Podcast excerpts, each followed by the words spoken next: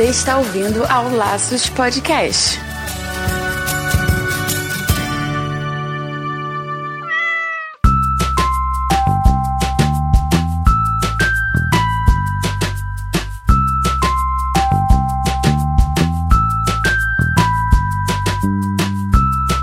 Sejam todos bem-vindos ao Laços Dicas número 6. Aqui é o Andy Bittar. E eu sou Marina Arinelli e hoje nós vamos dar dicas muito importantes para você que está pensando em ir viajar, já viajou ou viajará em um futuro próximo. É isso aí, Marina. Se for fazer uma viagem que precisa levar o seu pet, é hoje que você vai ficar sabendo tudo. Gente, não esqueça de mandar suas dúvidas, sugestões e comentários ou até elogios, e por que não? Laços, arroba, laçospodcast.com.br ou através do nosso site www.laçospodcast.com.br É isso aí, Wendy. Vale também lembrar que a gente tá no Padrim, hein, pessoal? Você pode apedrinhar o Laços e ajudar o nosso canal a crescer mais rápido. Para isso, vai lá no padrim.com.br barra Laços Podcast e conheça os nossos planos e objetivos. Massa,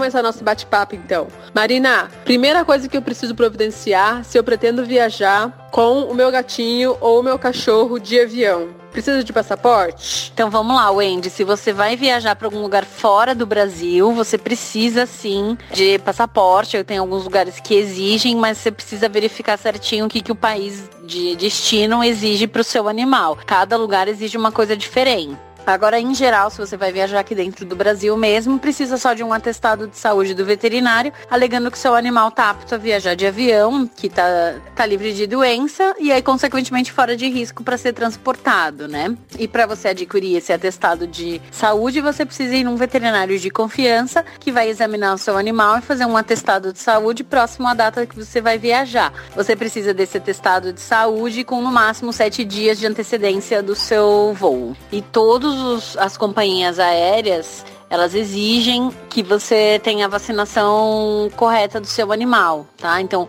principalmente para fora do Brasil, mas internamente isso também vale, principalmente contra a raiva, seu animal tem que estar tá vacinado perfeitamente. Não pode ter falha no esquema de vacinação. Ele tem que estar tá vacinado dentro do prazo de validade de vacinação, senão ele tem que ser revacinado. E se ele for revacinado, aí você precisa de aguardar 30 dias para poder é, levar o seu animal no avião. E se você não tiver a vacina certa, né, não tiver no esquema certinho, você tem que revacinar. E aí você precisa fazer a vacina com 30 dias de antecedência do seu voo. Ah, legal. E eu sei que dependendo do peso, né, do, do tamanho do cachorro, ele pode ser, no caso ainda de avião, ele pode ser transportado na cabine junto com o proprietário, né? Senão ele vai ter que ir no compartimento de bagagem. Daí tem aquele problema da descompressão, né? Não sei se é exatamente esse, essa é a palavra correta mas cada companhia tem a sua regra ou é uma regra padrão para todo mundo, né? Então o que eu vou precisar saber é se meu cachorro vai poder ir comigo na cabine ou se ele vai poder ir no compartimento de bagagem, né? Se ele vai ter que ir no compartimento de bagagem. E o que, que determina isso? Se é tamanho, se é peso, o que, que é? é? Eu acredito que eles vão dentro daquela caixinha de transporte, né? Será que é o mesmo tamanho para qualquer empresa, né? Qualquer companhia aérea? Ou é o mesmo padrão? Ou cada uma tem as suas regras, né? As suas medidas e tal? E será que eu, eu posso levar meu cachorro no meu colo, comigo?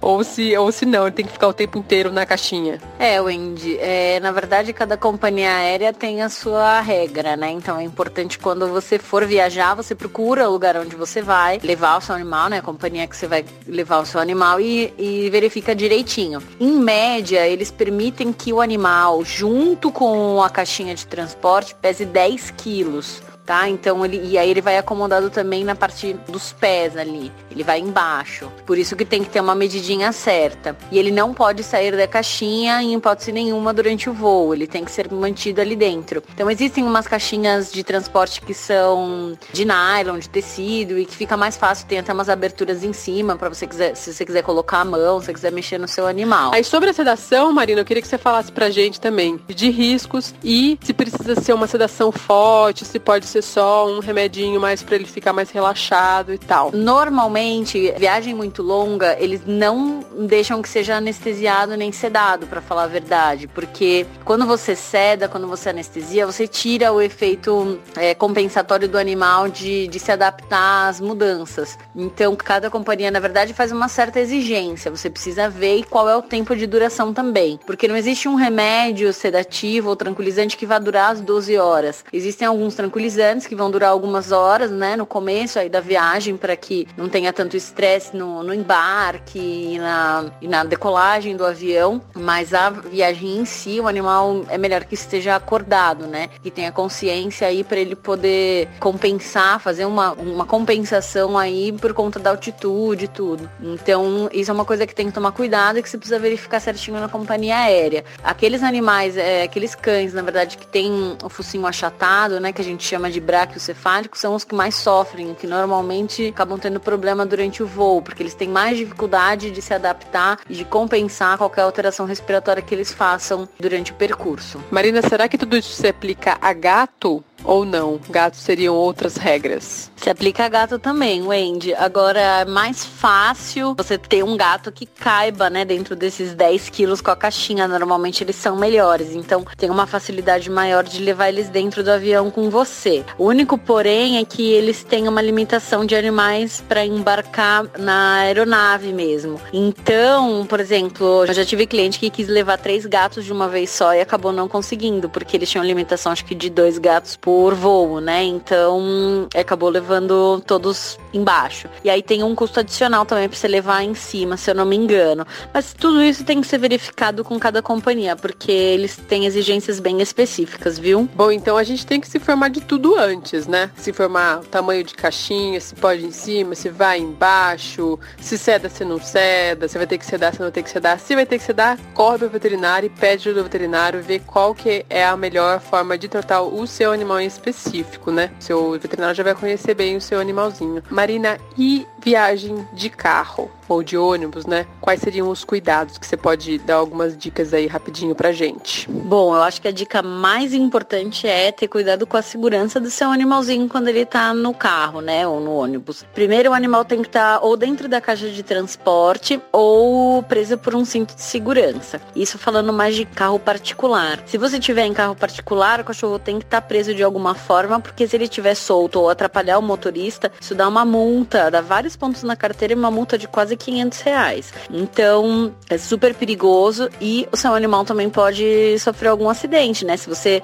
bater ou se você é, frear bruscamente, e o seu cachorro estiver solto no carro, ele pode se machucar de alguma forma. Então, dica número um, importantíssima, cuidado com a proteção do seu animal. Outra dica importante, se você vai interestadual, então se você vai levar seu animal para outro estado e vai de carro, é importante que você leve a carteira de vacinação para você provar que ele é vacinado contra a raiva. Novamente, a raiva, a cultura da raiva é bem disseminada aí no nosso país, então a vacinação precisa estar em ordem para você poder transportar o seu animal sem ter risco. Se um guarda parar e ele pedir a carteirinha, você tem que entregar, tem que tá, estar tudo em ordem aí para você não, não disseminar a doença aí pelo país, né? Se você for andar. Então, é bom às vezes você é, ter um atestado de saúde se você for de carro com o seu veterinário, mas não é exigência. Ônibus é exigência, mas carro particular não é. Mas se você quiser ter um atestado para caso um guarda um guarda pare e aí te dê algum, né, um, algum cansaço, você já tem tudo em mãos. Aí ah, daí também é bom viajar naquele, para um pouquinho, descansa um pouquinho, 560 quilômetros, né?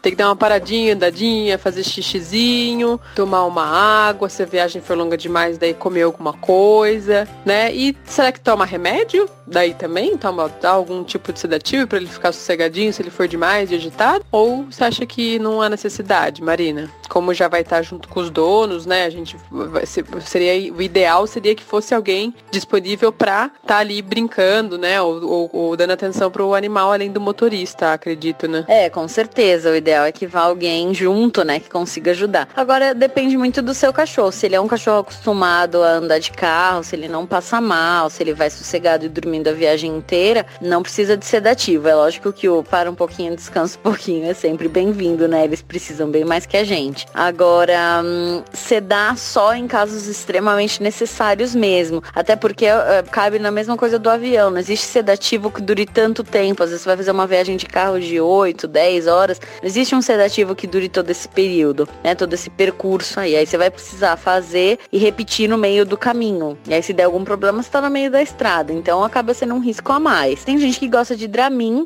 O Dramin ele serve para segurar a Ele não é tão eficaz em cão quanto em humanos, mas pode ser dado. Tem cachorro que não tem aquele efeito de soninho gostoso que o Dramin dá. Então é um risco que se corre. Você teria que dar e fazer o teste, né? Ver se ele vai ficar tranquilo. Mas é uma droga que a gente pode usar, né? Não tem problema nenhum. Mas aí varia realmente de caso para caso, Wendy.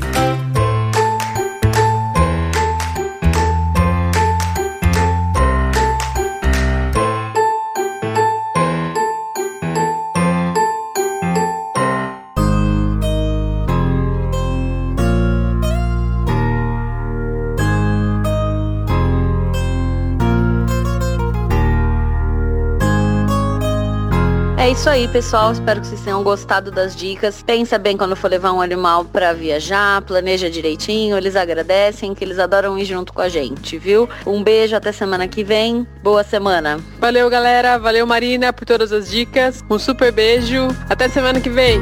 Fui!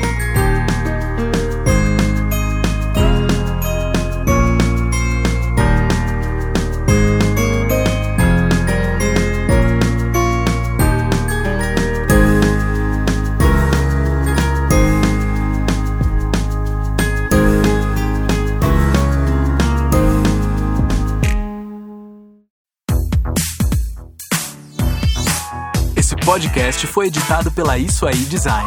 Tudo isso é forma com função. É design estratégico. É isso aí.